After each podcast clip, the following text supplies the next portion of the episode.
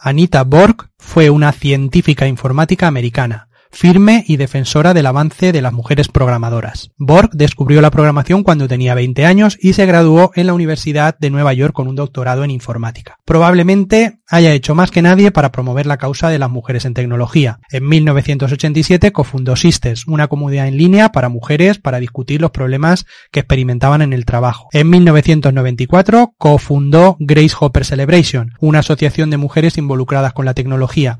Finalmente, Borg creó el Instituto para la Mujer y la Tecnología que promueve programas destinados tanto a apoyar a las mujeres que ya trabajan en tecnología como a alentar a otras mujeres a ingresar en el campo. Recibió el premio Augusta Ada Lovelace de la Asociación for Women in Computing en 1995 y en 1996 fue incluida como miembro de la Asociación for Computing Machinery. En 1999 el presidente Bill Clinton la nombró miembro de la Comisión Presidencial sobre el avance de las mujeres y las minorías en ciencia, ingeniería y tecnología. Competencia digital, episodio 16.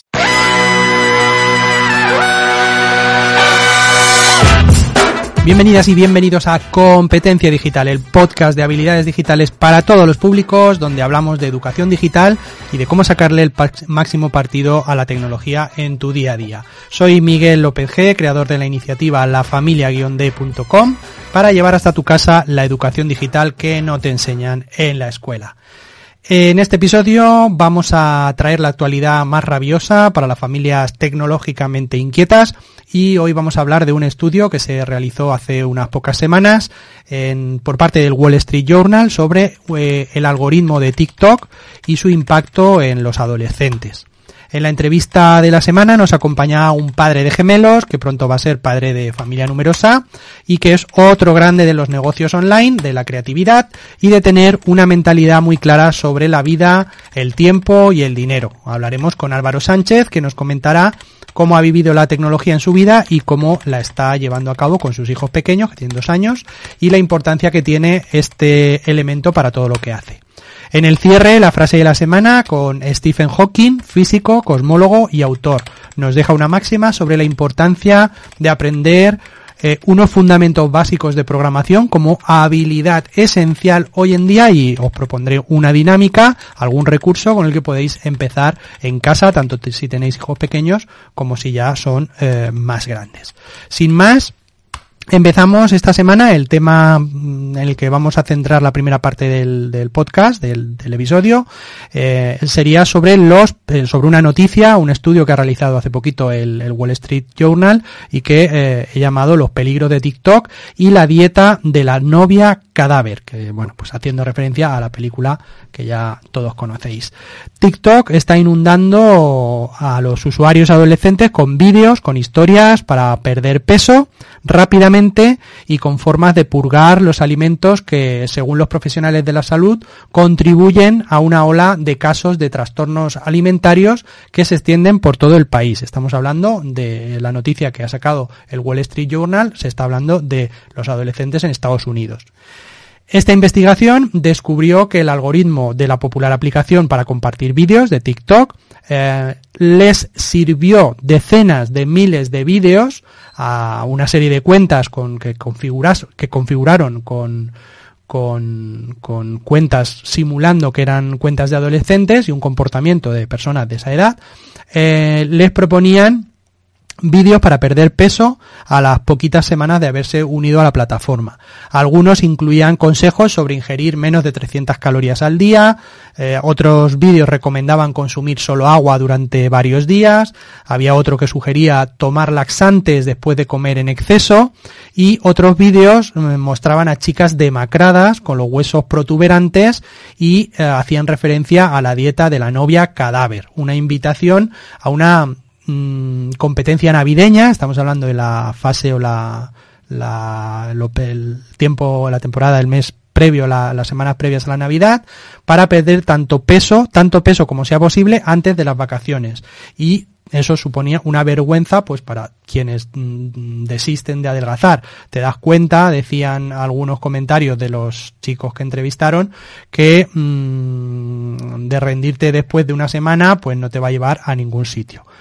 Eh, a estos artículos que aparecieron en el periódico americano, el gigante chino, TikTok, respondió que realizaría una serie de ajustes en el algoritmo para vetar contenidos perjudiciales y que iba a extremar las medidas para evitar este tipo de contenidos o es, eh, que el algoritmo sobrecargue la información que le hace llegar a una persona concreta, a un usuario, que llega a un adolescente de forma compulsiva eh, y, que eh, ahora mismo pues están potenciando esa red, ¿no?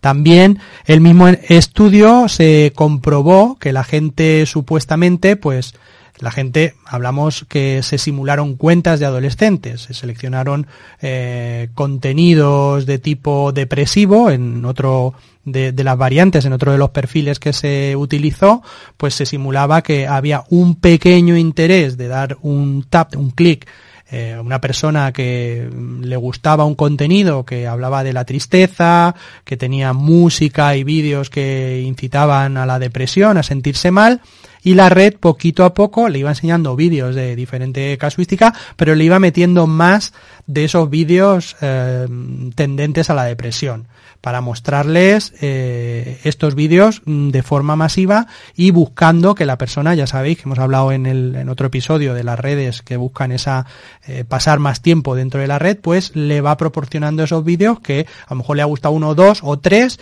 y el algoritmo lo potencia mucho más, pues viendo, intentando que, que les hagan contenidos relevantes relacionados con ese, con esa temática. El estudio concluía que a los pocos días de ver 20 o 30 minutos al día en TikTok, pues la red ya focalizaba gran cantidad de esos contenidos para mostrar a estos adolescentes eh, contenido que impactaba en su estado de ánimo de forma negativa y pudiendo llegar a inducir la depresión o deseos, lo que es peor, deseos o tendencias suicidas que también aparecieron en los estudios que se hicieron en Instagram en adolescentes, chicas en este caso. Destacar pues que eso, TikTok respondió de forma contundente sobre este estudio que realizó el Wall Street Journal. Eh, he hablado de este estudio también en la, en la newsletter, en el boletín gratuito que tenéis los que estáis suscritos. Y pues si buscáis Wall Street y la dieta de la novia cadáver, pues lo veréis por ahí en internet también. Eh, TikTok es una de las redes ahora mismo con más tirón y más activa, eh, especialmente en el público adolescente, por el carácter del producto que maneja, que es el vídeo corto, la música, el chiste, el bailecito de moda y que pues los adolescentes en especial lo manejan con eh, desde muy pronto en su día a día pues eso, desde aquí me gustaría que en casa las madres o padres, pues que creéis una cuenta de TikTok si no la tenéis ya, que le echéis un vistazo a la red e incluso pues que si tenéis la posibilidad de realizar vosotras mismas o vosotros mismos este estudio, es muy sencillo, creáis una cuenta con un correo electrónico de estos que hayáis creado en cinco minutos y os dais de alta simulando que sois un chaval de 14, 15 años, chico o chica, y eh, empezáis a ver qué es lo que os muestra el algoritmo. La primera vez no tiene información sobre nosotros, nos pide que le digamos qué es lo que nos gusta y en función de eso va adaptando el contenido y vais viendo cómo funciona esa red. Como hemos venido alertando desde el principio del podcast, es fundamental que, aunque creamos que son redes que no van con nosotros, que nos hacen perder el tiempo, que no queremos saber nada de ellas, como padres o madres deberíamos saber qué tipo de red es, cómo funciona y experimentarla en primera persona, sobre todo si tenéis hijos en estas edades o que les gusta o que están vinculados a TikTok, eh, para ver cómo funciona y cómo, qué es lo que puede vuestra hija o vuestro hijo ver. Evidentemente, en función de lo que se seleccione, la experiencia, el algoritmo va adaptando esos contenidos. Como siempre, eh, tras esta experiencia, este experimento, pues el diálogo, hablar de las cosas que aparecen, de lo que está bien y lo que no está bien, de lo que aporta o entretiene, eh, nos puede hacer pasar un buen rato, lo que es respetuoso y lo que es un poco vergonzoso o que puede ser dañino para nuestro crecimiento, para nuestro físico, como elemento que queramos proyectar lo que estamos viendo ahí, en especial ellos que son más vulnerables. Recordad siempre lo más importante, en especial en edades tempranas entre 8 y 12 años, estas redes deberían de estar, si no prohibidas, muy controladas en casa. Primero, porque no deberían usarse, eh, por ejemplo en Estados Unidos la red TikTok no tiene una, un límite de entrada en las recomendaciones que es de 13 años. Este es el límite mínimo y aún con todo y con eso recordad que tampoco entre 13 y 15 años es conveniente que tengan una exposición de forma prolongada y sin ningún tipo de supervisión a esas redes o que incluso les lleguen a enganchar a pasar horas y horas en su día a día mirando este tipo de contenidos. Principalmente porque son muy moldeables todavía y una buena práctica en este sentido podría consistir en ver TikTok, hacer vídeos en casa, definir una cuenta privada para ellos y siempre hacerlo en familia o en compañía de los padres, las madres. No dejarles demasiado tiempo, como digo, solos y sin supervisión en este tipo de redes a esas edades. Ya hemos hablado de dos redes que están manejando bastante y que son, en principio, pues están saliendo datos que mm, son preocupantes.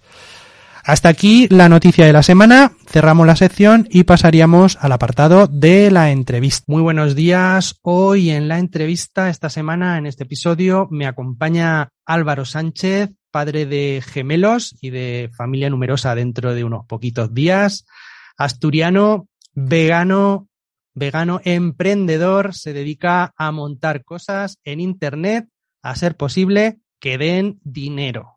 Y en el último año, pues está ayudando a otros, a otra gente, a otros emprendedores a montar también cosas que dan dinero principalmente por Internet.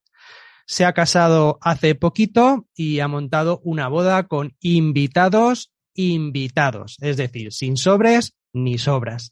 Y encima ahora nos dirá eh, qué tal le ha salido. No sé si le ha salido gratis porque también con la boda hizo ahí un producto digital, una campaña con la que también eh, pues eh, le ayudaba a vender su suscripción Gente Invencible, de la que luego hablaremos un poquito. Buenos días Álvaro, ¿cómo estás? Buenas Miguel, ¿cómo estamos?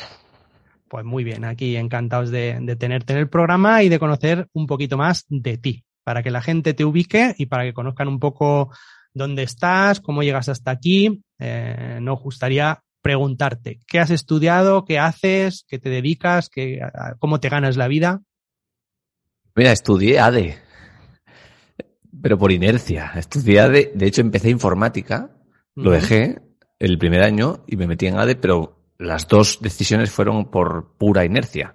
Porque con 18 años, mm, vamos, no tienes ni idea de nada, pero de nada, de nada, nada, y muchísimo menos sobre qué estudiar o sobre qué quieres hacer de tu vida en ese proceso de desconexión del que se encarga el colegio de, contigo mismo, pues luego a partir de ahí yo creo que empezó, fue el punto de máxima desconexión y empezó el punto de conexión conmigo mismo y con el mundo y con la vida. ¿Y, cómo, cómo deja, o sea, empezaste informática, que a lo mejor tiene más que ver con lo que haces ahora, y, lo dejaste, ¿cómo fue eso?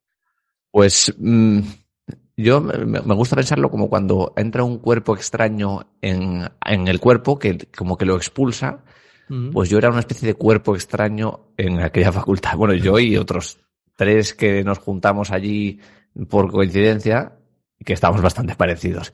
No, es que no me gustara, era como, no sé, la sensación de esto no, desde el primer día, ¿eh? esto, esto no es lo que yo quiero hacer sin saberlo, una como inconsciente.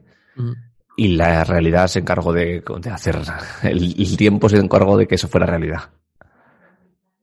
Bueno, bueno, eso es, mm, eso también dice mucho de, un poco el modelo que seguimos, ¿no? Esa inercia de la que comentas que muchas, muchas veces, pues, eh, en casa estamos un poco sujetos a, lo que nos dice el sistema y también la familia, ¿no? De tienes que estudiar, bueno, eso es el padre abogado, tú tienes que ser abogado el padre militar, pues eh, un hijo tiene que salir militar, ¿no? Un poco la, la, tendencia, pero también es curioso cuando hablamos el otro día con Noemí también, pues el caso de ella, ¿no? Que también empezó una carrera que enseguida se da cuenta de, de que no es lo que le llena, lo que le gusta y, y cambia, ¿no?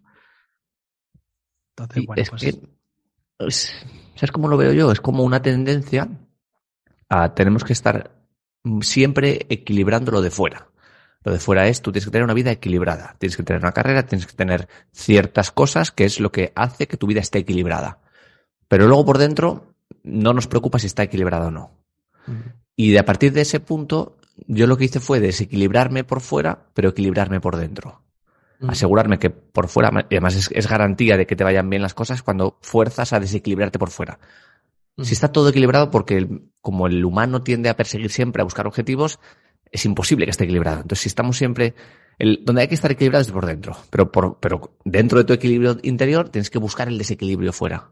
Y a partir de ahí fue, fue lo que hice.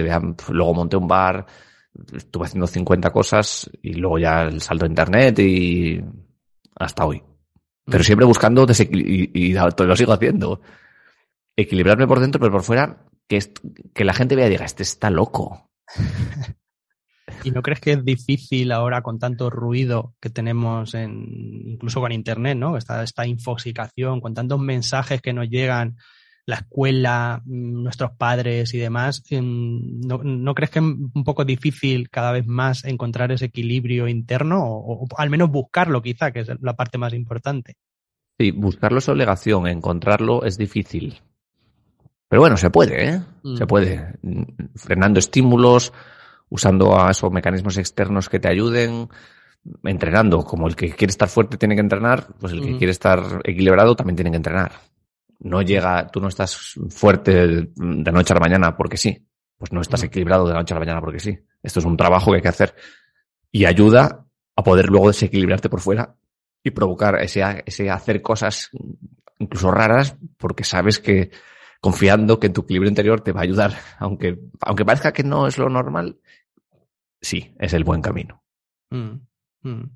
Y con todo ese, o sea, empiezas a estudiar ADE al principio, mm, creo que lo terminas y luego pues empiezas una vida como la de cualquier hijo de vecina, ¿no? Te eh, empiezas a trabajar, te vas, ahora nos cuentas un poco la experiencia que tuviste fuera de España, te fuiste a, a un sitio donde aprendiste mucho de, de, cómo se gasta el dinero público y, y, empiezas una vida normal, te apuntas al gimnasio, empiezas a hacer pádel, eh, te metes en mil fregados y, y, llega un momento en que dices, hostia, esto así no, no. Y buah, has contado muchas cosas. Después de acabar la carrera, empecé las prácticas en un banco, las típicas prácticas de final de carrera, y me quedé a currar. Empecé pocas horas, después estuve teniendo más horas y después para el mismo banco estuve vendiendo pisos. O sea, tenía una promotora, estuve trabajando dos años y medio vendiendo pisos del, del banco.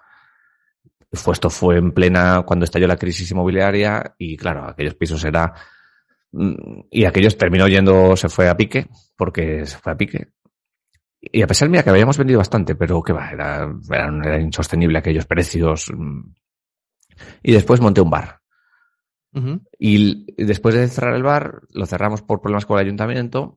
Sí que me fui, cuando fue cuando me fui a Viena, estuve uh -huh. en Viena con una beca en Tour España, y ahí sí lo de el dinero público, porque fue lo típico que escucha siempre, no, el dinero se gasta a lo tonto y tal.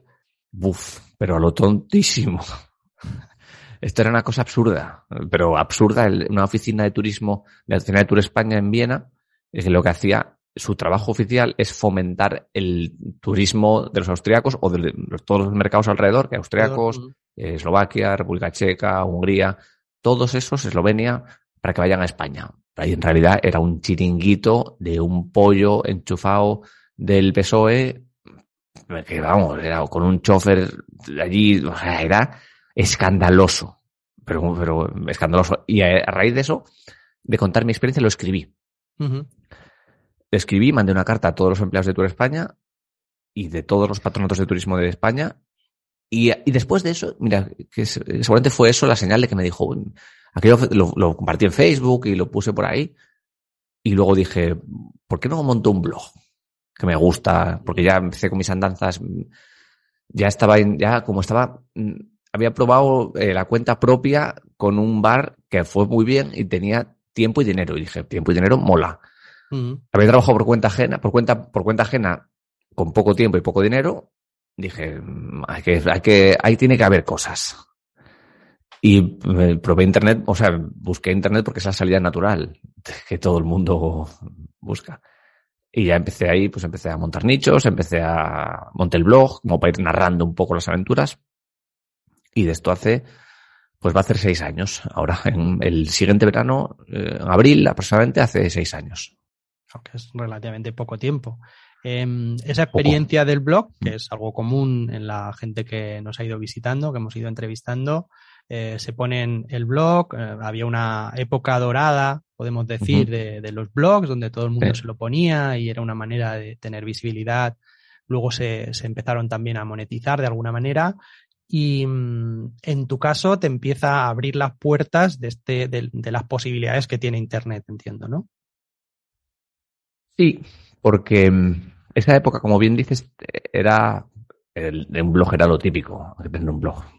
Ahora pues, son hilos de Twitter, perfiles de Instagram, la gente postea en Instagram, pero ahí se posteaba en blogs. Y como cuando haces cosas, pasan cosas, pues sí, te va uniendo con gente, la gente te va leyendo, vas mejorando, lo que hice fue mejorar mucho, escribí, escribí mucho, casi muchísimo más para nichos, o sea, todas las webs que monté las escribía yo, entonces pues fui desarrollando un poco habilidades y luego en, empecé a trabajar para otros redactando, porque hay gente que me leía el blog, yo pues me gusta cómo escribes, quiero que escribas para mí y empecé a ofrecer servicios de redacción y así estuve, pues no sé, dos años montando nichos, haciendo y compaginando con trabajos por cuenta ajena porque las facturas no se pagan solas. Mm. Y esto que comentas de los nichos, para la gente que nos escucha y que no tengan eh, idea de qué es eso de un nicho, nos explicas un poquito qué es un nicho y cómo se puede ganar dinero con un nicho en Internet. Un nicho es una web que lo que busca es monetizar directamente, donde no hay una marca detrás, puede haberla, pero una marca personal detrás, donde no eres tú, sino que montas un nicho de lo que sea, un nicho para vender productos en Amazon, un nicho para monetizar con publicidad de Google, de AdSense, o con afiliaciones de otras cosas. Es una web, puedes, si hablamos de Amazon, donde hablas de ciertos productos, con recomendaciones y enlaces a Amazon. A Amazon o AliExpress o a cualquiera que te pague un afiliado. Amazon, porque es lo típico, porque todos compramos en Amazon y porque es, no tiene, no tiene competencia. Y me la montas, yo suelo montar webs, pequeñas, apuntando, seleccionando bien el producto y escribiendo como si tú vendieras el producto, como si tú fueras el comercial de ese producto en Internet. Montas una web y para AdSense lo mismo. Pasa que para AdSense lo que no, no, no quieres vender, lo que buscas es el clic, que la gente clique. Entonces se buscan webs donde el tío vaya a buscar a clicar, donde vaya a descargar, donde vaya... Hay mucha literatura sobre esto, pero vamos, en resumen es así. Y monetizas bien con los clics en los banners o bien con los, las compras de la gente en Amazon. Esto es lo típico que vemos cuando, yo qué sé, pues te quieres comprar una rumba o una, o sea, una aspiradora en casa que necesitas o cualquier cosa y lo primero que hacemos siempre, nos tiramos a internet y empezamos a buscar y siempre te sale la típica página, mmm, las mejores aspiradoras del momento, ¿no? En el buscador, ¿no? Sí, sí, aspiradoras 10.top, donde es el último sitio en el que miro. Sí. Eh, pues eso, ahí detrás siempre lo que encontramos es eso, alguien que ha montado ese nicho y demás. ¿Cuáles, o sea, cuántos nichos puedes haber montado tú en tu historia? Wow, pues de los que funcionaron, los que no, los que compré el dominio y no terminé, los que dejé a medias, yo qué sé, 100, 100 webs, más, no sé, muchísimas. Pues imagínate que estuve, pues, mm, dos años y medio, mm, intentaba montar uno a la semana, y a veces montaba más, otros que compraba, otros que vendía. Uy, estás, eh, estás ya, no, ahora, ahora. El, el, ratio de los que te han salido bien, o sea, de lo, has tenido algunos que te han dado un buen dinero y incluso que igual te están dando pasta, ¿no? Sí, sí, sí, sí, sí. Sí, sí, los que funcionan son los que quizás los más sinceros, tío. Los que de verdad el contenido estaba más trabajado, porque luego ya fui probando también contextos traducidos, espineados, guarreando más. Esos fueron los que se, los que se caen antes. Los que han sobrevivido mejor el paso del tiempo son los que estaban hechos con ganas y de verdad con intentar responder con una estrategia SEO, por supuesto, apuntando a keywords y apuntando a intenciones de búsqueda, pero con más cariño. Con el texto estaba más trabajado, donde esos son los que han funcionado. En cuanto a tasas de, éxito, pues es un poco raro. Se dice eso de, pues montas 10, 5 mm, no hacen nada, dos, bueno, otros dos un poco más y uno es el que funciona bien. Es bastante realista. Mm.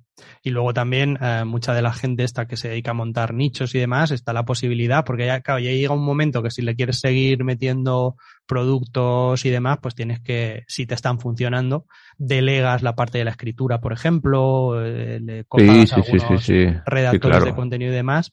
Eh, pero también es que son muy malos, tío. Es que luego es, que, es que son muy malos. Por eso te digo que yo no miro si busco una una rumba, no voy a mirar a un nicho. Es que se huelen a distancia. Sí, sí, sí, se les ve el pelaje ahí a distancia.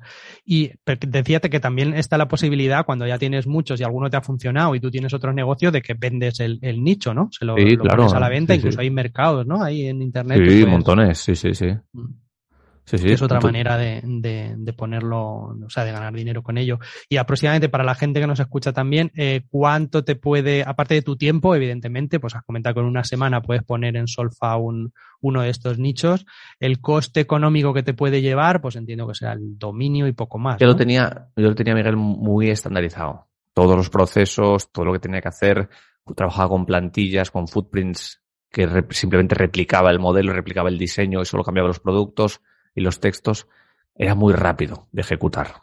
Ahora digo, era porque ahora no estoy haciendo nichos. Mm, sí, sí, sí. Ahora hablaremos un poco. En cuanto a, pasta,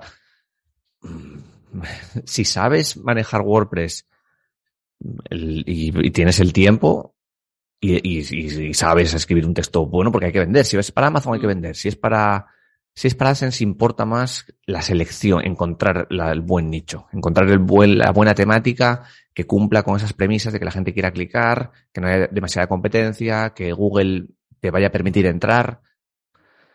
Y, mm, o sea, por coste nada, un dominio, un hosting y tus horas. Mm. Y si no aprendes, y si no sabes, aprendes. Claro. Yo siempre digo que es la mejor forma de empezar a montarse en Internet, nichos. Mm.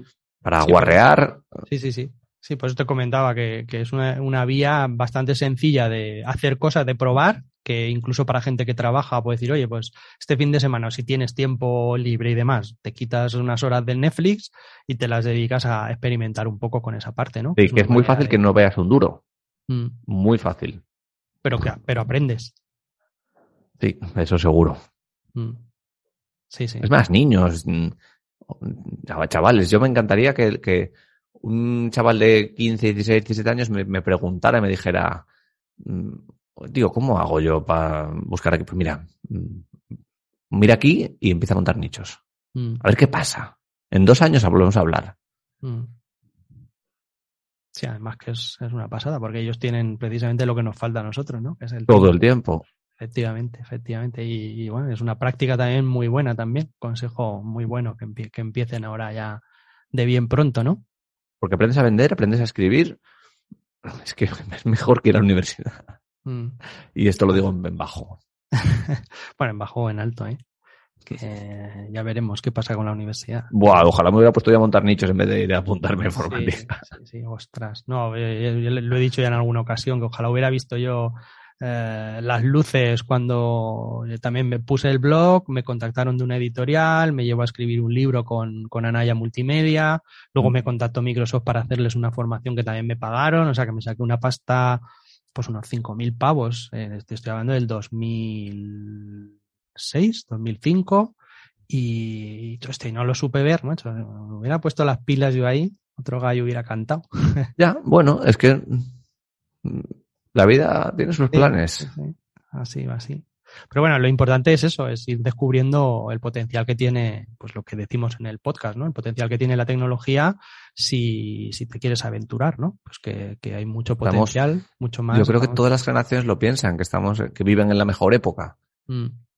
Mm. Pero es que esta, es que esta es muy buena. No sé qué diría que viviera en 1600, pero ahora te digo que es muy buena terminas eh, la carrera, haces toda esta experiencia y demás, y hay un momento en tu blog, aparece una frase en latín que dice algo así como per aspera ad astra. Coméntanos un poco cómo llegas a esa frase y qué significa para ti. El, significado es que el camino a las estrellas tiene que ser áspero, por lo áspero hacia las estrellas. Es una un poco filosofía estoica de que o tienes problemas o no vas a avanzar. Y los problemas no gustan, son ásperos. Pero el paso es obligatorio si quieres conseguir resultados. Si quieres, tus objetivos nunca van a pasar por cosas fáciles. Nunca. Siempre va a pasar por un camino con piedras, rugoso, con baches y que no te va a gustar pisar. Es así. Entonces, cuando entiendes que tiene que ser así, te relajas mucho. Y esa frase me la, me la repito mucho porque como los problemas son el día a día, mm, es que es así. De hecho, estábamos, íbamos a grabar y he venido 15 minutos tarde porque eh, estaban los niños emperretados y ¿era lo que querían? No. Pero es que la vida es así. Y en cuanto, y es que si no lo entiendes, estás condenado a pasarlo muy mal con todas estas cosas. Porque es que la vida, eh, pues si alguien no tiene problemas y nos, está escuchando y no tiene problemas de ningún tipo, bienvenido, oye, a, a la happy life, pero la mía, la mía por lo menos no es así. Creo que en general la vida de la gente siempre tiene algún tema. Siempre hay baches, siempre hay baches. Todos. Eh, todos, lo importante es saber sacar partido de esa informa de, de, esas cosas que te pasan, ¿no? Entender que es el camino. Siempre que estés, siempre que estés en el camino correcto, porque si aparte estás apuntando, estás en ese desequilibrio interno, en un aparente equilibrio externo y surgen problemas, dices, si está todo equilibrado, ¿dónde? ¿Por qué, por qué estos problemas? Así es. Y dices, oh.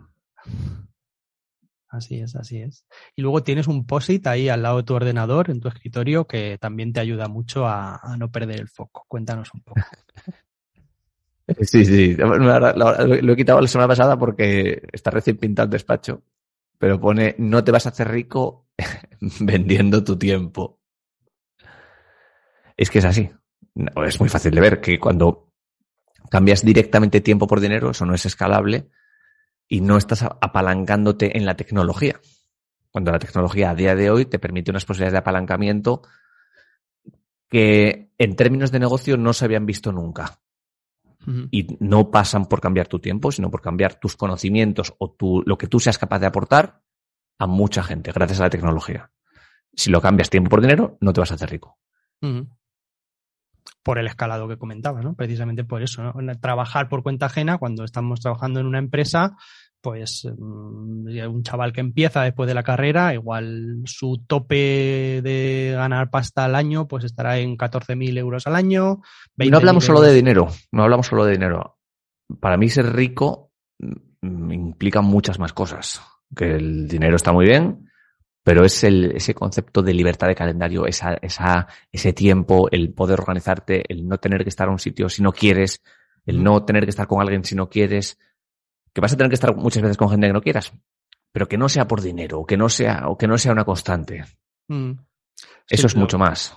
Lo que te comentaba era precisamente eso, que la gente se mete en esa rueda que es trabajo para un tercero, ya has invertido esas ocho, en el mejor de los casos, normalmente pues serán 10, serán 12 cuando empiezan mucho más horas de tu tiempo dedicado a ese tope que tienes por arriba, que es dinero efectivamente, pero lo que tú has comprometido es tu tiempo.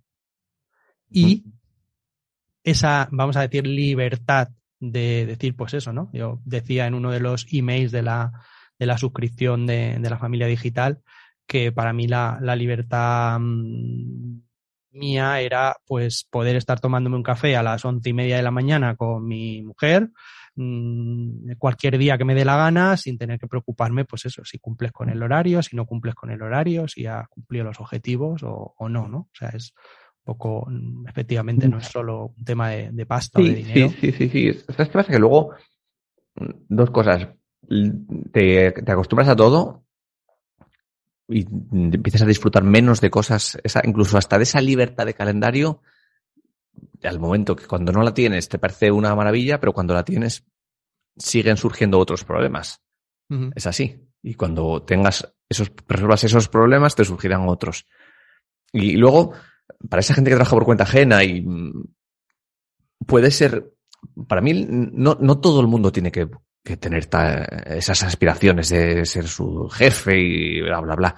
No, ¿qué va? Hay gente súper feliz trabajando por cuenta ajena con un... Pero yo, lo veo más por ese equilibrio interno, equilibrio externo. Ese equilibrio externo que está muy bien, pero en cuanto tienes un poquito de equilibrio interno, puedes verlo muy positivo. Puedes verlo muy positivo. Un trabajo por cuenta ajena mm, puede estar muy bien. Si es un trabajo de mierda, pues entonces ya no pero hay, gente muy feliz y muy estable y, muy satisfecha con sus vidas trabajando por cuenta ajena. Mm. Otra gente no. Y, todo está bien. No es que mm, vamos a decir ahora no, es que tienes que hacer esto, no. Cada uno que haga lo que quiera o lo que les, lo que le apetezca. Pero el problema es que cuando sientes que no estás en tu sitio y no haces nada. Mm. Solo por el hecho de hacer algo. Si conseguir resultados no los va a conseguir todo el mundo, pero intentarlo sí que puede intentarlo todo el mundo. Y cuando lo estás intentando muchas veces ya la, satisfacción de intentarlo, te vas a la cama más a gusto. Así es, así es. Y, luego yo creo que la, prueba también es un poco, bueno, hay, hay quizás dos, la, la, que decía Steve Jobs, ¿no? La de si te levantas por la mañana, te miras en el espejo y, dices, bueno, pues ole, vamos a empezar el día con un montón de retos y demás, que dices, joder, vaya, vaya, ya empezamos el día. Y la otra es la famosa frase del domingo y, joder, mañana lunes, ¿no? Te estás ya preocupando porque mañana el lunes, pues algo ya, ya no empiezas bien, algo no, Igual no lo, no lo sabes ver, pero no, no te agrada que mañana sea. Es jodido. Mm. Es jodido. Yo ahora que tengo niños pequeños veo muchos padres de niños pequeños y buf, trabajando los dos, el niño en la guardería como pueden, todo el día malo, tirando de abuelos, necesitando a mucha gente, pidiendo muchos favores, abuelos, uf, con, con mm. gastos que no tenían, con mm, la sensación de no estoy donde tengo que estar, que es con mi hijo. Gente que lo, que lo pasa mal de verdad. Que mm. es que la paternidad eso lo, acentúa. Claro. Mm. Sí, y, deseas, claro, uno de los beneficios de esta libertad de, calendario de, o de esa situación es no necesitar a nadie. Es una maravilla. Nosotros no necesitamos ni a abuelos ni a nadie. Los abuelos disfrutan mucho de sus nietos porque porque los ven, no los ven demasiado. Porque, porque los ven lo que tienen que verlos para que les apetezca mucho verlos. Mm. Mucho. Entonces, cada rato que los ven es una maravilla. Que los ven mucho, ¿eh? Pero ven al lado. Pero no tanto como, como si tuviera que ir a una guardería a recogerlos. El niño está mal, otro lo tengo que dejar ahí a las siete y cuarto de la mañana. El niño es despertarle, no, aquí nos despertamos y eh, pues no hay prisa para salir de la cama. Porque no nos está esperando nadie. Eso mola. Mm. Mm. Que luego hay otras cosas, ¿eh? Luego ahora se emberreta el niño porque no quiere venir, que no quiere que me vaya, no sé qué. Pero bueno, es bendita, bendito problema, ¿no? Al final es tiempo que, que pasas con ellos. Es, lo decíamos con en la entrevista con Laura Mascaró, ¿no? Que decidió mm. desescolarizar a sus hijos por una situación de que había peligro en donde, en, en el colegio donde ellos estaban, en la guardería en este caso, pero luego también por, por ese momento de decir, bueno, pues yo voy a o sea, elijo pasar tanto tiempo como yo pueda con ellos también, pues para que la parte de educación que me toca, pues llevarla a, donde yo quiero o como yo considero, ¿no? Es lo que te da el, tener ese tiempo para ti. Sí, sí, sí, sí. Melón importante el que has abierto, ¿eh? Sí, sí, sí. Y bueno, y yo creo que hay mucha gente que se lo está planteando y ya un poco entrando en el tema de la familia, tú ya tienes dos, dos hijos pequeños, dos gemelos, que además hiciste, bueno, como todo lo que haces, lo rodeas de algún elemento eh, emprendedor, hiciste un podcast, Padre de Gemelos, que tienes por ahí, que no sé si le cambiarás el nombre o harás pues, Padre de Familia. Estoy dándole vueltas estos días, digo, es injusto para el nuevo niño. No tener ahí su espacio en... Claro, durante ese primer año grabamos audios constantemente, bueno, cada, al principio era muy constantemente porque se movían poco, y luego a partir del año ya no grabamos más porque empezaron a caminar y ya se acabó toda la opción de grabar para hacer nada. Pero sí, era como una especie de regalo para ellos cuando fueran mayores, que, es, que escuchara un poco las andanzas, incluso para nosotros mismos, de recordar esa vorágine en la que entras con la paternidad primeriza encima de por dos. Una pasada. Una pasada. Yo, fíjate, es súper interesante lo que has comentado, eh, tanto el tema de eh, plantear ese podcast como legado, pues eh, esa web, como el blog como legado a ellos. Em, nosotros, em, una de las cosas que hago mucho énfasis también en la familia digital es precisamente hacer ese tipo de actividades en las que ellos se graban. O sea, yo tengo en mi caso que tengo tres, pues tengo, cuando Pablo era pequeñito le gustaba el garaje band en el, iPad y, empezó, bueno, así es como descubrimos que le gustaba mucho el piano, eh, porque siempre estaba tocando ahí el piano, intentando sacar canciones, te estoy hablando de tres años, el crío, ¿sabes? Y, y, luego se grababa, tenía ahí la voz de canciones, que mezclaba música o con actividades que hacíamos con ellos y luego pues ahora la peque Alicia, que viene después cuando las oye, flipa o sea, este es Pablo de pequeñito que apenas habla, balbucea. Entonces, mm, muchas veces eh, los llevamos al cole, hacen sus, sus, dibujos, sus redacciones, sus cosas, pero nos olvidamos de que mm, ese tiempo que pasamos con ellos, pues eh, muchas veces la voz, es el cómo hablaban de pequeños, tal, pues algo tan sencillo como grabarlos, un audio. Y es que la tecnología ya no solo para eso, sino que ofrece unas posibilidades para buscar brotes de curiosidad, mm. que es lo que es de lo que parte todo, de un niño de repente siente curiosidad por algo y, mm. es innata y la, y la, persigue y lo, y, lo repite y, otro no.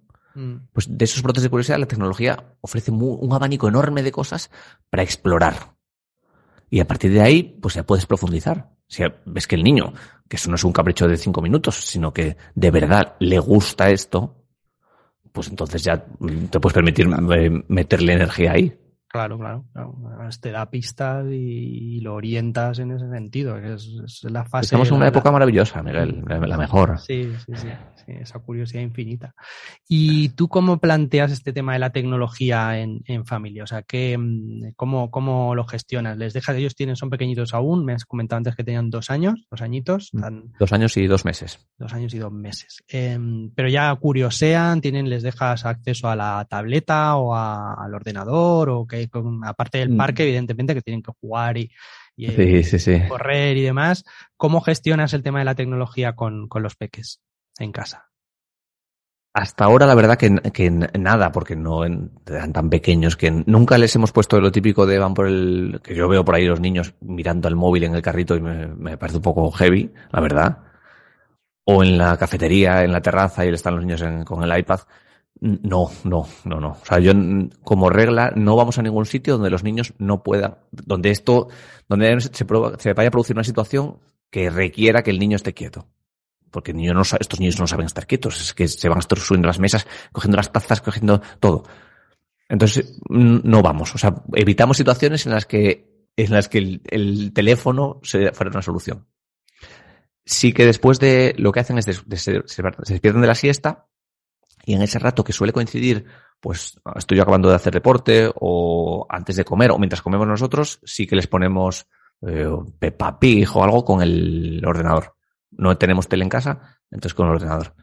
En lo que tardamos en comer y salir, que le vamos al parque y, tampoco tienen más contacto porque el móvil no, no usa, o sea, no, no lo cogen ni tampoco saben, porque para qué, para que, los, para que metan el pin mal o algo. Te lo bloqueen o lo Y además que ellos, tenemos un mando de tele muy viejo y ellos hacen como que llaman y tal. Así que no necesitan el teléfono, porque de momento piensan que todo es un teléfono. O cogen cualquier cosa, llaman con todo, ¿eh? no, no solo con el mando. Llaman igual con una, con una carta de un animal, llaman. Es, es, con cualquier cosa. yo creo que muchas, mucha gente estudia la creatividad también desde el punto de vista de, los cuando somos críos, ¿no? Que tenemos esa curiosidad innata que comentabas y es eso mismo. O sea, ves un mando y para nosotros es un mando que tiene botones y cambia en la tele.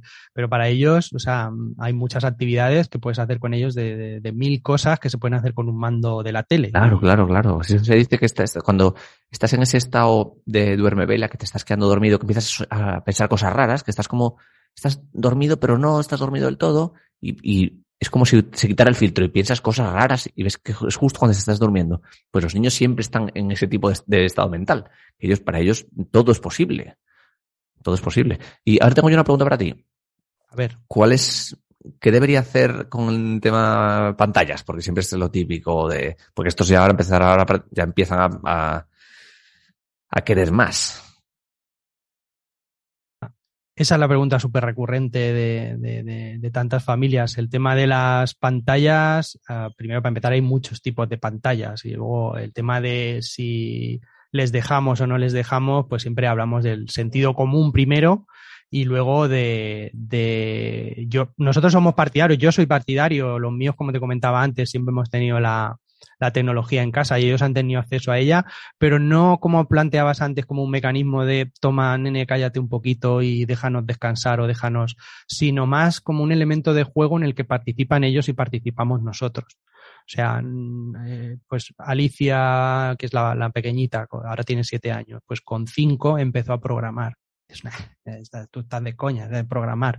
Bueno, también comentaba en, en, la newsletter hace poquito una aplicación Que, utilizamos nosotros con ella, que era con, siquiera era con bloques, con, con el Scratch y nada, es previo, es con monigotes, con monstruos, que mm, los arrastras en, en, el iPad en este caso y bueno, pues gastábamos ahí nuestro tiempo mm, un ratito con ella, te sientas, ah, mira aquí, vamos, le explicas y tiene un impacto doble. Primero, estás pasando tiempo con tu hija, segundo, está utilizando es, eso. la tecnología, tercero, le estás explicando y ella entiende que la tecnología está vinculada a su papá o a su mamá y luego además está aprendiendo porque efectivamente a los tres minutos pues ella coge su monigote, lo arrastra, ve una flecha a la derecha y sabe que cuando la pulsa el monigote se mueve a la derecha, una flecha a la izquierda, si la de arriba le pulsa la primera vez ve que salta y empieza a darle, se emociona porque hace que, o sea, ella va viendo, va descubriendo el crío, la, el niño la niña que que pasan cosas cuando interactúa. Entonces, mm, yo ya digo, ante esa pregunta siempre digo lo mismo. La tecnología cuanto antes mejor, pero con cabeza. Evidentemente es incorporándola como algo natural a su día a día y siempre vinculada a tiempo de calidad nuestro con ellos, ¿vale? No, mm, siempre evitando eso. Nosotros, eh, cuando hemos salido alguna vez a comer o lo que sea por ahí, y alguna vez sí que nos la hemos llevado, siempre tenía otra función adicional y era que a lo mejor en el rato del café o cuando a lo mejor estamos hablando lo que sea, sí que a lo mejor se la dejamos, pero con un objetivo concreto y era hacer un dibujo. Hay una aplicación en la tableta que es para pintar y dibujar y eh, el único uso que se podía hacer era hacer un dibujo en el que nosotros le ah, pues Todo lo que sea, no, no me molestes, no. No, no, no, y lo que tú decías, que yo también lo he visto mucho, eh, ves al padre, la madre con el carrito y el niño va eh, incluso paseándose por la calle mirando YouTube o mirando la pantalla sin ton ni son. O sea, mm, yo soy partidario de que el niño o la niña mire cosas, vea los árboles, vea... Y que se aburra un poco. Que se aburra, o sea, que el aburrimiento, eh, del aburrimiento también tengo un, hay un, un email que habla de, un libro de una niña que se aburre, que se aburre y se encuentra con una patata, bueno, una historia muy chula también, pero bueno, el, el, aburrirse. aburrirse, sí, sí, sí. Yo incluso planteaba para los ahí, a ver, nosotros, yo siempre planteo el tema de, de dos cosas. La tecnología está muy bien si ayudas que es un poco el objetivo de la familia guion de punto com, que ayudes a las familias a mm, educar en la tecnología, acompañando a los niños, pero hay familias que ya llegan y dicen, no, es que mi hija está súper enganchada, o sea, ya llegan tarde, tienes un hijo de, 12 años y ya está enganchado, has tenido unas malas prácticas. Entonces, en esos puntos eh, también hay cosas que se pueden hacer. La, el, detox famoso que llamamos la desintoxicación, pues empieza quitando un mes en el que ese niño, esa niña no, no puede utilizar la pantalla. Y entonces después de ese mes, cuando se le haya quitado, porque normalmente en la psicología de los críos eh, el tema de la adictividad de estos dispositivos, de estas tecnologías de Internet, si está adicto a, los vídeos de los famosos youtubers, gamers y demás, pues ya tienes un problema porque tiene esa adrenalina de que en el cualquier momento libre que tiene es para coger la tableta o el móvil y enchufarse al YouTube y empezar a... se conectan y desconectan del mundo, ¿no? Entonces ahí hace falta un eh, artillería pesada, o sea, desconexión, quitar eso, aislarlo totalmente y que sepa que hay vida después de, ese enganche. Y una vez que ya llegues a ese punto y que, porque en los críos también, mm, los niños, las niñas, es más fácil eh, que se den cuenta en una, dos semanas, un mes, sin estar con esa presión o esa dependencia que tienen de los dispositivos. Te hablo ya del caso en que llegamos cuando ya hay unos hábitos adquiridos que son mm, perjudiciales, vamos a decir. Una vez que has hecho eso, pues ya empiezas el trabajo que comentábamos. Tiene que asociar dispositivo y tecnología con Mm, familia, con cosas importantes, con pasar tiempo juntos y el tiempo de calidad. Y lo otro es, pues, aprender. O sea, yo siempre digo que haya un 80% de tiempo educativo mm, eh, que, juegue a tu favor o al de la familia eh, el uso de la tecnología y un 20 también yo a mis hijos, a Pablo que le gusta los youtubers y le gusta ver YouTube y demás, pues él sabe que tiene los fines de semana, una hora el sábado y una hora el domingo para que él la coge la tableta o el ordenador lo, que quiera, claro. Haga, lo, que quiera. Pero también hay otra premisa, que el tiempo de juego que tienen también asignado para la consola, hay otra hora, hora y media, sábado y domingo, que tiene que ser obligatoriamente para que jueguen los tres. O sea, tiene que ser un juego de la consola o lo que, de cualquier tipo de tal, que tienen que jugar los tres juntos. ¿Vale? O sea, que siempre buscamos juegos que se puedan jugar tres. Ah, es que tienes muchos, macho. Sí, sí, sí, bueno, los que han venido. Entonces ahora están con el Minecraft, están flipados, les creé en, Azure, en, Cloud, eh, yo me dedico a eso profesionalmente y les creé eh, una máquina virtual y que además mm, estamos montando un curso ahora con, con Pablo, con el mayor, para que otros padres y otros niños lo puedan hacer. Montamos un servidor de Minecraft y va invitando a sus amigos y ellos se conectan los tres. Tienen áreas en su isla, se han construido sus casas, los libros, porque también les hemos comprado libros, por ejemplo, en las Navidades, en los Reyes y tal, pues han medio libros de Minecraft, el año pasado fueron de Roblox, tal, con cómo construir esto, cómo sobrevivir en el océano, y todo eso lo van aplicando, o sea, al final es otro. Está integrado todo. Claro, claro, está todo enraizado con eso. Entonces, claro, si tú haces ese proceso con los críos desde bien pronto, cuando llegan 11 o 12 años, ya no es el rollo ese de lo que la gente dice, no, le dejo el móvil cuando tenga, solo cuando tenga 12 o 14 años, ya, ya es tarde, tío. Es que con 12 años es, tiene más peso el grupo que tú. Y el crío llega sin una preparación previa y va a ser lo que digan los amigos. se va a tener que enfrentar, sí o sí. Sí, o sea, no te, no te exagero, ¿eh? pero eh, mi hijo Pablo ha empezado el, instituto este año. La primera semana de instituto, cuando vimos el WhatsApp, crearon un, alguien del grupo de su clase, creó un canal de WhatsApp. Había 250 mensajes en un par de días. Ah, nos sentamos con Pablo, él ya va, él ya se conoce y tal. Incluso él nos dijo, no, no, es que yo lo he silenciado. Digo, Pablo, quita, salte, o sea, él lo había silenciado ya, el, canal, para que no le diera el tostón. Le dije, salte. O sea, ahora tu prioridad no es estar mirando canal de WhatsApp, quedadas, ni nada. O sea, tienen que estar centrados. Pero él, él ya lleva el, camino hecho, ¿sabes? Pues imagínate un crío que no, y llega y se encuentra con 200 y empieza, entras en la, en la debacle de, joder, mensajes, tal. El otro día estaban ya, también habían creado uno de Discord, tío. Críos de 12 años, críos de 12 años se han creado un canal de Discord para el tema de los juegos y tal. Digo, dices, macho, es importante, yo creo, el, empezar a, pasar tiempo de calidad con ellos y tiempo de pantallas, pero acompañándoles y con, cabeza, mm, divirtiéndote, descubriendo tú, descubriendo ellos y que vean que es un motivo que, ayuda más que un motivo que, es como aislarte, ¿no? Eso es lo que, lo que creo, ese es el objetivo de todo este proyecto.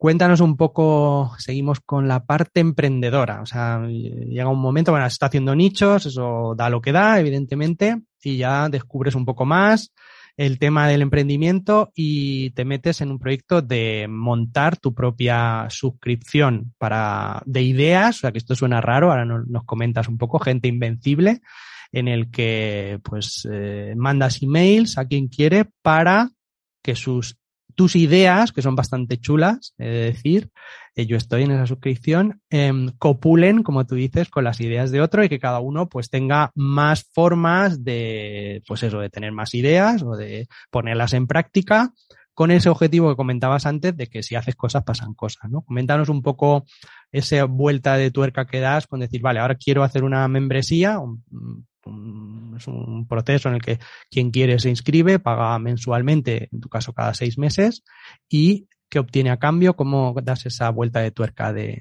La idea nace justo de lo que dices, de que la creatividad no es fruto de un hecho aislado en el que tú de repente das con una idea nueva. No, las ideas que estamos hablando tú y yo aquí seguramente se hayan dicho en 50 sitios más y hace 50.000 años no es más que lo mismo, porque la vida es la que es y las ideas son las que son, a niveles básicos, ¿eh? a nivel más profundo. Mm, sino que lo que funciona es que cuando tú te expones a ciertas ideas, mm, las, esas copulan con las tuyas y generas nuevas ideas. Parecidas, basadas en otras, mm, pero muy relacionadas.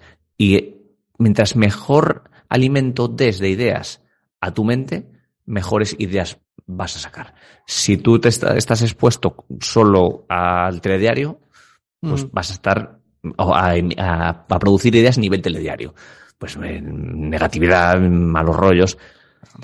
Y segundo, nace también por, por un deseo de, que esto con el tiempo descubrí que no era el único, de un poco de inquietud, de entender el mundo, las cosas, cómo funciona, sobre, sobre campos muy generalistas, pero imprescindibles. Hablamos persuasión, felicidad, negocios, cosas imprescindibles que el instituto no te enseña, ni con 12, ni, con, ni la universidad tampoco.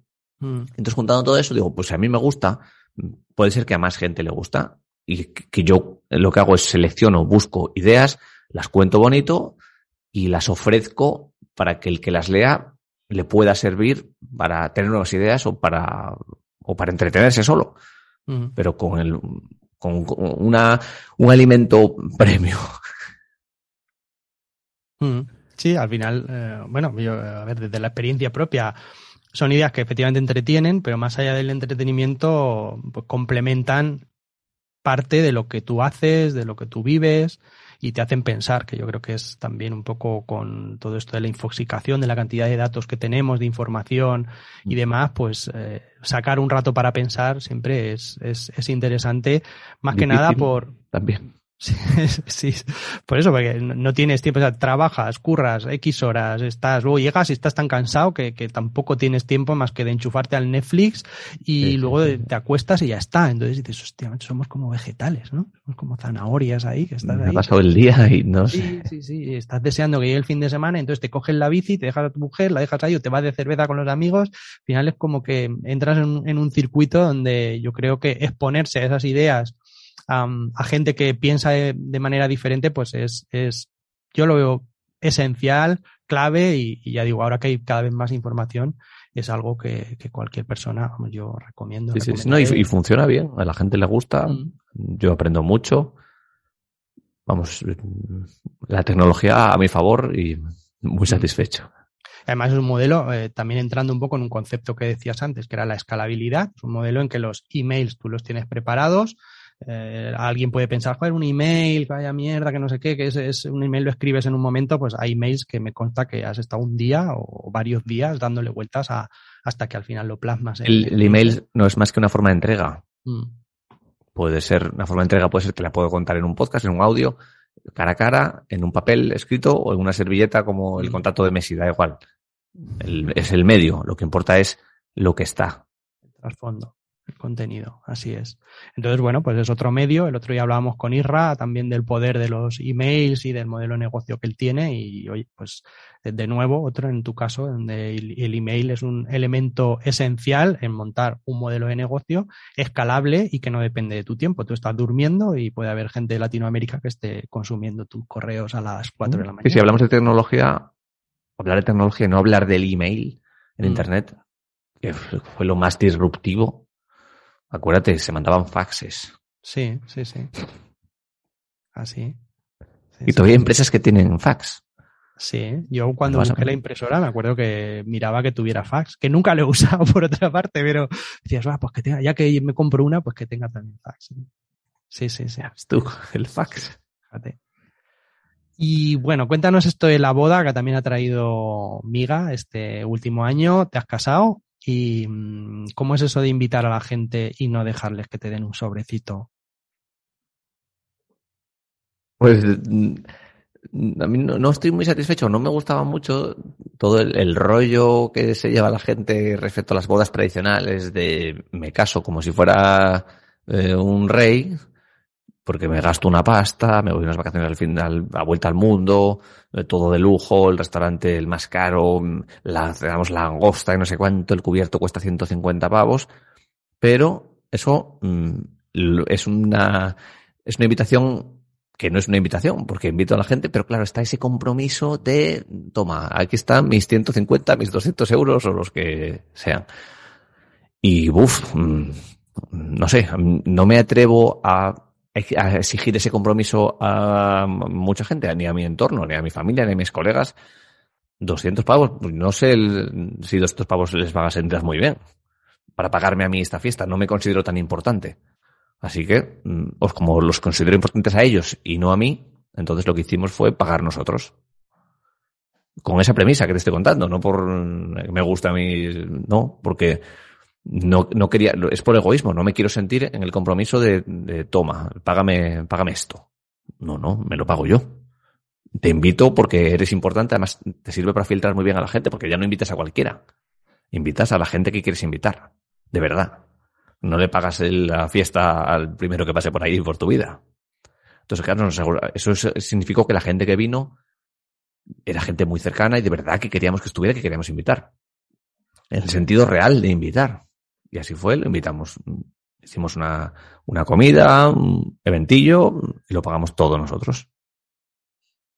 Y luego, con toda la experiencia que pasaste, como eres un tío que le gusta escribir del tema, hiciste un, dos correos, uno en abierto, que todo el mundo podrá ver, porque lo dejaremos vinculado en, en, en el podcast, en, el, en la descripción del episodio, y daba lugar, o el que quería saber o conocer un poquito más de cómo, pues, los gastos que has llevado, cómo lo has planteado, el fotógrafo, cómo has hecho todo el proceso que hay por detrás, pues ah, ya entonces se suscribía tenía que suscribirse a tu suscripción gratuita. Sí, el gancho para pillar el email. Eso es. Y, y, a partir de ahí entraba, pues eso, en lo que llamamos nosotros el funnel, en el que después, pues tú, pues le puedes, le das acceso a ese contenido y. Vendiendo yo mis cositas. Eso es, correcto. Que es también la filosofía que comentamos de, de, de aprovechar esas cosas, que muchas veces estamos faltos de ideas en, en, y cualquier cosa, con, con esta experiencia lo que quería contar es que cualquier cosa le puedes sacar eh, esa vuelta de hoja, ¿no? Esa idea de... Y ya no solo eso, sino que se queda pues como crónica de la boda. Mm. Mencionaste antes la palabra legado. Bueno, pues el día de mañana mis hijos que sepan cómo fue la boda de sus padres. Porque ellos se tuvieron, además, que estaban ahí, verán las fotos y dirán, ah, pues mira, mira cómo fue. Sí, tienen la crónica escrita, la crónica gráfica, las fotos y tienen todo, y el recuerdo de cuando estuvieron allí. Y la lección de negocios de detrás, se dirán, míralo, qué cabrón mi padre.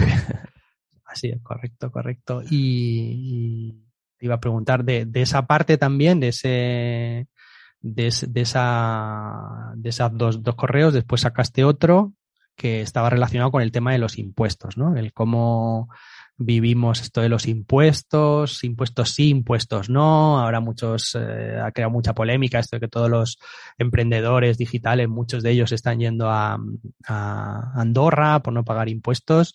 ¿Cuál es tu visión de los impuestos en este punto? Pues esta es la que está contada ahí.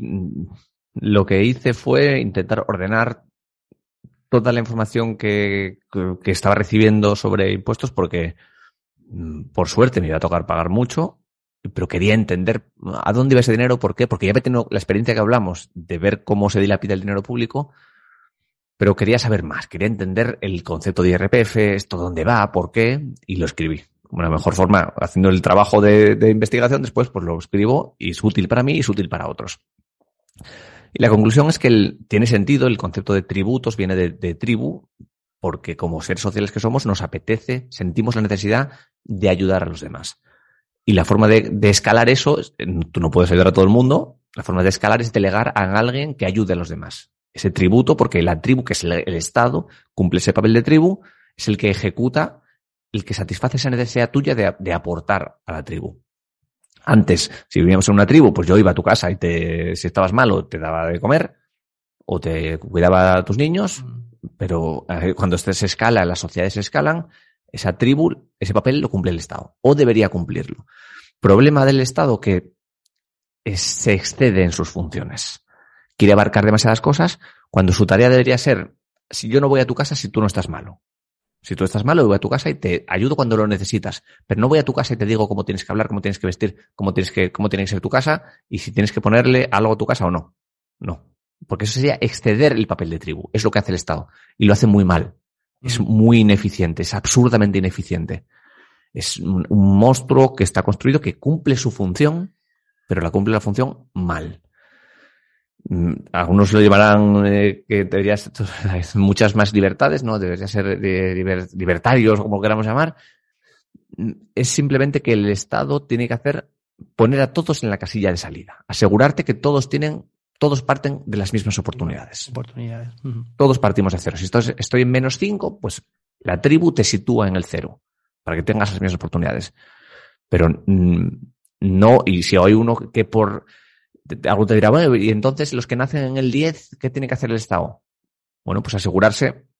Es que el, mundo no necesita reglas, la naturaleza no necesita legislación. El, mundo por defecto, esta es una, mm, teoría muy, muy, muy, muy, muy, muy, muy, muy de ciertas eh, corrientes económicas, se, debería controlar solo. El mundo no necesita legislación, los animales no necesitan legislarse. Sí, hay una sabiduría interna, una fuerza que, es capaz de ordenarlo todo. Pues con esa premisa, no, el humano sí que necesita eso, apoyo de tribu, pero el Estado se excede. Lo que consigue, ¿cuál es el, resultado de todo esto? Que los humanos nos hemos los, la sociedad, los, ciudadanos nos hemos desconectado de, ese papel. No queremos, mm, ha conseguido que nos cansemos de aportar porque como su trabajo lo hace tan mal, no queremos aportar. Se ha roto ese vínculo con la tribu. Ya no vemos el tributo, ya vemos el, la putada de la renta y la putada del IVA y de, y de, y de todo y sentir que la, inflación está disparándose, que tu valor, tu dinero cada vez vale menos y que ahora las cuotas autónomos van a ser de 1.200 pavos. es, es una, un cúmulo de decisiones que por una parte como incumple sus tareas y luego lo único que como no la gente se ha roto ese vínculo, lo que hace es obligarte a pagar. Como no, ya no consigue que quieras pagar, lo que hace es obligarte a pagar. Y súper, súper. Mm, es que hay, hay, ciertos impuestos que de verdad es, es delictivo. Mm. Es que hay unos tramos de impuestos, mm, pero luego, y no es problema de, de, pagar o no pagar, es problema de uso. Cómo se destinan, cómo se gastan al final. Claro, y encima si lo ves desde dentro, es, un escándalo.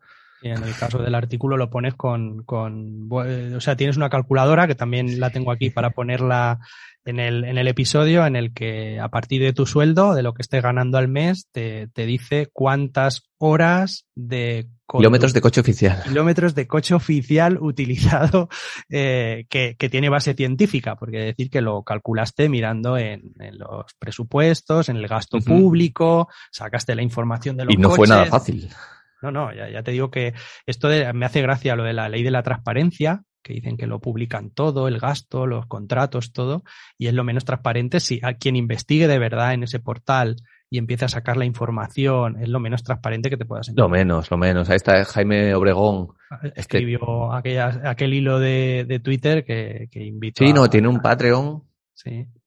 Para, porque se dedica a esos portales de transparencia, convertirlos, hizo uno para Cantabria, pues está, el tío está muy metido en hacer transparentes lo que es, es que es, de mofa, tío, es de mofa. Mira, esta semana, el, no, sí, un día fuimos a ecografía y fuimos, nos quedamos a comer en, Oviedo y en la mesa de al lado había una mesa con tres tipos de, trabajaban en un sector público y pidieron una factura y estábamos a la mesa de al lado y estaba viendo la maniobra y le decía, no, es que esto no puede aparecer, le dijo al, al camarero, porque las copas y el vino no podían aparecer en la, en la factura. Entonces le dijo, bueno, pues lo cambiamos. Les cambió por un plato. Y digo, tío, es que de verdad. Sí, es. es que, es que me, ganas me dieron de levantarme y decir, ¿tú sabes lo que te pago yo a ti de RPF? Subnormal. Mm. ¿Para que me.? Pues no, pues espérate. No, es que ya sabes que el dinero público no es de nadie. Eso lo dijo una ministra y es que. Es que... En fin, no, que, es, que está mal montado, pero luego la conclusión es que. Mm, son problemas que existen y que tienes que vivir con ellos. Mm. ¿Me puedo ir a Andorra? No, no, no, está, no es una opción ni a Andorra, ni a, no sé, ni a Delaware, ni a nada. Porque no, porque yo vivo aquí. Estoy arraigado aquí, tengo mi familia aquí. Yo soy de aquí. Es que mi derecho a vivir aquí también lo tengo. Bueno, a ver si aquí o, o en cualquier lado. Con el amigo Pepe Díaz podemos hacer ahí algo con, igual que se busca sus subterfugios el, gobierno con nuestro dinero, a ver si nosotros somos capaces de buscárnoslos también para darle la Sí, sí, sí. Bueno, la, bueno, la conclusión de ese, de ese post es que lo, todo justo, hablando de Pepe, lo, lo, que le voy a pagar a Hacienda lo he invertido en, en DeFi. Y como tengo que pagarle en junio y en noviembre, pues hasta ese momento es su dinero, pero yo juego con él. Claro cuando llegue el momento, pues ya te habrá rentado a ti, pues vamos a ver hasta dónde llegamos. A Pepe le entrevistaremos también en, no sé, en dos semanas. Lo tenemos por aquí. Y ya conocerá la gente lo que es DeFi. Bueno, Álvaro, que se nos va el tiempo y tienes también lío después. Em, ¿Tú qué querías ser de pequeño? Te digo que nunca tuve una ilusión clara de quiero ser. Siga mirando hacia atrás, sí que encuentro algunos brotes de curiosidad. Los que hablamos antes, a mí me gustaba mucho leer el periódico de pequeño, me gustaba leer el diccionario, me gustaba cosas que no tienen... Niño, deja el diccionario. y haz los deberes. que, que, hablarás raro, ¿no? Como a... Me, me gustaba, me gustaba sí que luego durante un tiempo escuchaba mucho a radio y la idea de periodismo me llamaba la atención. Mucho, me gustaba mucho escuchar los partidos, me gustaba, no por el hecho de los resultados en sí, sino me gustaba Pepe Domingo Castaño, me gustaba cómo contaba, cómo metía la publicidad. me, ya incluso podía retransmitir otra cosa que me gustaba también. Ah, ya, dice mucho un poco de cómo has ido orientando tu carrera al final, ¿no? Curioso. Bueno, final o hasta ahora, porque luego ya sabes. Esa era la siguiente pregunta. Es, eh, en este 2022, ¿qué objetivos tiene Álvaro Sánchez? Pues estamos grabando a día 18 de enero. Prácticamente estas dos semanas anteriores han sido de planificación. Es un, consejo que, repito mucho y que la gente lo debería tener en cuenta porque si no planificas, si no sabes dónde vas, mm, es muy raro que termines yendo a algún sitio que te guste. Mm. Termines yendo a algún sitio porque a algún sitio llegas, pero no es el que tú, el que tú has decidido. Y mm, definiendo un poco objetivos de ingresos, objetivos de a nivel relaciones, a nivel físico, a nivel de profesional también, de qué quiero aprender, ir apuntando un poco cómo es ese yo de dentro de un año y ya mm, trabajar desde ahí. O sea, aterrizándolo, sí. Mi yo dentro de un año es este. ¿Qué proyectos tengo que dedicarle para llegar ahí? ¿Qué proyectos no? ¿Qué tengo que descartar? Y de ahí, ya aterrizando a sistemas y objetivos, ¿qué tengo que hacer cada día? Y, bueno, objetivos estarían arriba. ¿Qué tengo que hacer cada día para llegar ahí? Y ya relajarme y el resto del año pues a estar tranquilo y a hacer las cosas con la confianza de que, de que llegará.